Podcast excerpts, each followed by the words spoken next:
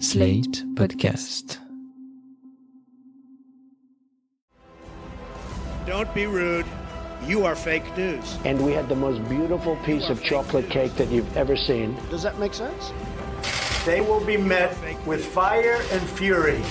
This egregious display of hatred, bigotry, and violence on many sides.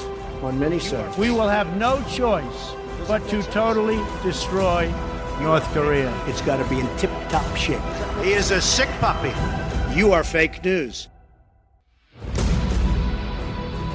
Bonjour et bienvenue dans Trump 2020, le podcast TTSO IFRI Slate qui suit l'actualité des États-Unis. Bonjour Laurence. Bonjour Christophe. La semaine dernière, nous vous parlions des tensions croissantes entre Washington et l'Iran, tensions marquées par la mort du général Soleimani. Une nouvelle fois, les commentateurs ont évoqué le risque d'une escalade, d'un dérapage qui conduirait à une guerre entre les deux pays. Les États-Unis ouvriraient alors un nouveau front militaire, alors même qu'ils sont déjà engagés sur plusieurs théâtres, sans compter la présence de leurs forces sur pas moins de 800 bases militaires aux quatre coins du monde.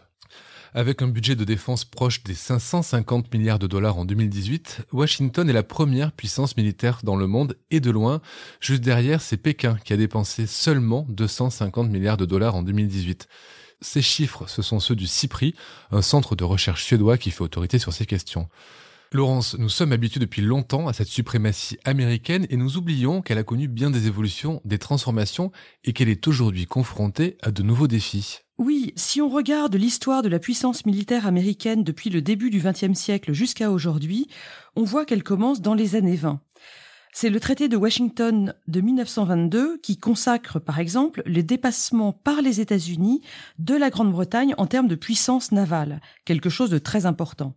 Et puis, bien sûr, après 1945, les États-Unis et l'Union soviétique vont développer leur puissance nucléaire. Et cette puissance nucléaire va constituer le socle de tout leur affrontement idéologique pendant la guerre froide. En l'occurrence, il s'agit d'un socle très stabilisateur. Alors là, Laurence, vous faites référence à la dissuasion nucléaire. En effet, la dissuasion nucléaire. Et je voudrais vraiment souligner à quel point ce concept a été central dans la politique de défense et plus largement dans la politique étrangère américaine des années 50 aux années 90 même si les États-Unis ont mené en parallèle de nombreuses opérations militaires conventionnelles, conventionnelles c'est-à-dire non nucléaires. La dissuasion a donné lieu à une production intellectuelle immense dans les think tanks américains, comme par exemple la Rand Corporation, la Brookings Institution ou le CSIS. On assiste ainsi à une succession de doctrines nucléaires côté américain. Le point de départ de tout ceci, ce sont les bombardements de Hiroshima et Nagasaki en août 1945. Après ces événements, le gouvernement américain a assez vite établi que les armes nucléaires n'étaient pas des armes comme les autres. Oui, c'est parce qu'elles posent un problème éthique. En effet, les armes nucléaires tuent majoritairement des populations civiles et avec des effets de santé sur le très long terme. De plus, elles sont déployées à distance par des militaires qui ne risquent pas grand-chose et ça, c'est tout à fait déloyal. Et bien sûr, il y a un risque d'anéantissement planétaire du fait de leur incroyable puissance. C'est ainsi que le président Truman, après avoir autorisé les bombardements nucléaires du Japon en août 45, va pencher par la suite vers ce qu'on appelle un principe de non-emploi de l'arme nucléaire. Pourtant, les différentes doctrines dont, dont, je vais vous parler sont des plans de frappe très formalisés et très précis, qui visent à dissuader l'ennemi, c'est-à-dire l'URSS, d'attaquer en premier. Ces doctrines, elles sont très précises parce qu'elles doivent être déclaratoires. Si l'on veut que l'effet de dissuasion fonctionne, il faut que l'ennemi sache parfaitement à quoi s'attendre. La première doctrine dans les années 50, c'est celle des représailles massives. À l'époque, les États-Unis disposent de bombes assez énormes et très dévastatrices et donc ils n'ont pas beaucoup d'options de frappe. En gros, si on les attaque, ils détruisent Moscou et toute sa région d'un coup, il n'y a pas d'alternative mais elle est assez compliquée à utiliser parce qu'elle manque de crédibilité. On se doute bien en effet que pour une agression mineure, les Américains vont pas déclencher l'Armageddon. Par la suite, dans les années 60 sous Kennedy, les Américains vont mettre en place une seconde doctrine qui est celle de la riposte graduée. À cette époque, ils disposent de bombes de plus faible puissance et ils disposent aussi de plans de ciblage beaucoup plus précis de l'Union soviétique parce que leurs premiers satellites d'observation spatiale ont commencé à fonctionner. Ils peuvent donc concevoir des plans très différents en fonction des scénarios et introduire une certaine dose de proportionnalité dans leurs réponses. En parallèle, dans les mêmes années, commence un processus de négociation entre les États-Unis et l'URSS qui vise à freiner la course aux armements en limitant le nombre d'armes. C'est l'Arms Control, ce qu'on appelle en français la maîtrise des armements, qui verra la signature de nombreux traités à partir des années 70. ABM, SALT 1, SALT 2 et jusqu'à New Start en 2010. Du coup, grâce à ces accords, dès les années 70, on aboutit à ce qu'on appelle l'équilibre de la terreur. C'est-à-dire que les deux puissances ont un arsenal à peu près stabilisé et à peu près comparable, et qui survivraient à une première salve de leur adversaire. C'est-à-dire que dans tous les cas de figure, on aboutirait à une destruction mutuelle. C'est ce qu'on appelle la MAD, la Mutual Assured Destruction. Comme on peut le voir dans le film de Kubrick, Docteur Falamour. Oui, dans ce film de 1964, les États-Unis et l'URSS ont installé un système de riposte automatique pour empêcher tout dérapage entre les deux puissances. Pour être crédible, ce système a été entièrement automatisé, ce qui fait que personne ne pourra se dégonfler au dernier moment. Et puis évidemment, dans le film, le système s'enclenche par erreur et on ne peut plus l'interrompre. Et euh, c'est une comédie noire euh, assez réussie. Mais du coup, aujourd'hui, quelles sont les armes nucléaires dont disposent les États-Unis? Les États-Unis euh, disposent d'un arsenal nucléaire très important, peut-être même trop important. Dans son discours d'adieu de 1953, le président Eisenhower avait d'ailleurs dénoncé le rôle du complexe militaro-industriel, l'accusant d'amplifier la menace pour produire et vendre plus d'armements. Quoi qu'il en soit, un arsenal nucléaire, c'est à peu près la chose suivante. Les têtes nucléaires sont installées sur des missiles qui peuvent être installés eux-mêmes sur trois types de vecteurs. Les sous-marins, des silos euh, sur le territoire américain ou des avions. On parle donc d'une triade. Je précise au passage que les avions euh, emportent des missiles, mais ils peuvent aussi emporter des bombes qu'ils laissent tout simplement tomber euh, au-dessus de la cible. Et puis par ailleurs, les missiles, pour la plupart d'entre eux, contiennent plusieurs têtes nucléaires qui sont indépendantes. Ça sert à quoi ces têtes nucléaires indépendantes? Ça sert à euh, rendre plus compliqué la destruction des missiles et des têtes nucléaires lorsqu'elles arrivent chez l'adversaire. Et ils ont une portée importante? Alors en termes de portée, il y a aussi une distinction puisqu'il y a d'une part les missiles à longue portée, ce sont les missiles balistiques intercontinentaux, ICBM, et puis des missiles à plus courte portée, avec par exemple les forces nucléaires intermédiaires, celles qui sont stationnées en Europe par exemple, ou des missiles tactiques qui sont déployés sur des avions de chasse. Mais Laurence, ces armes sont des armes qu'on n'utilise pas, donc j'imagine que les États-Unis ont un autre type d'armement. Oui, en effet. En parallèle à ce vaste arsenal nucléaire, les États-Unis ont toujours maintenu de très grandes capacités conventionnelles.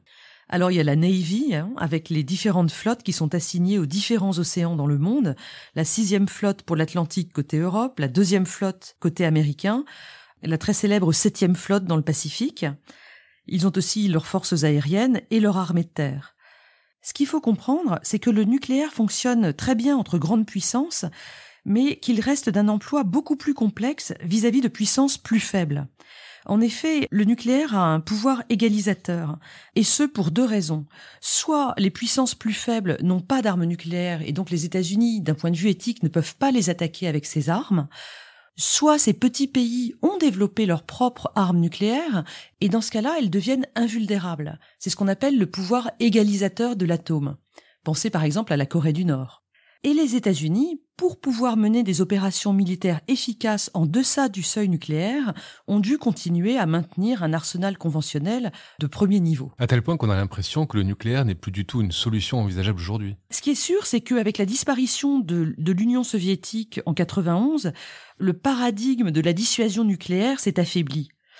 D'ailleurs, le lancement de nouveaux programmes antimissiles balistiques par les États-Unis de Reagan dans les années 80 est l'une des raisons de l'écroulement économique de l'Union soviétique qui s'était épuisée à vouloir le suivre. Dans les années 90, on a du coup assisté à une baisse mondiale des budgets militaires et à la fermeture de nombreuses bases. Ce sont les dividendes de la paix. Cette parenthèse enchantée n'a pourtant pas duré, Laurence. Oui, les budgets militaires sont rapidement revenus à la hausse dans les années 2000. On assistait alors à la montée en puissance de la Chine, au retour de la Russie et à une prolifération nucléaire généralisée dans le reste du monde.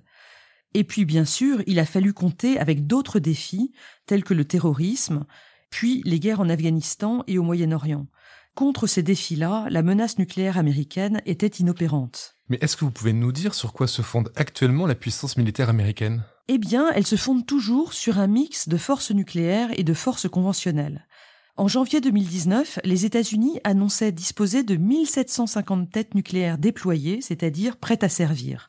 Un arsenal nucléaire puissant qu'ils sont d'ailleurs en train de renouveler et de moderniser, notamment pour répondre à la menace chinoise. En août 2019, ils sont sortis d'un accord de limitation des armements nucléaires intermédiaires, l'accord FNI, qu'ils avaient conclu avec la Russie, pour mieux développer leur force nucléaire tactique face à la Chine qui, elle, n'est pas tenue par cet accord. Et du côté des forces conventionnelles En ce qui concerne les forces conventionnelles, les États-Unis cherchent à maintenir leur avance technologique en intégrant l'intelligence artificielle ou en développant des plateformes apprenantes.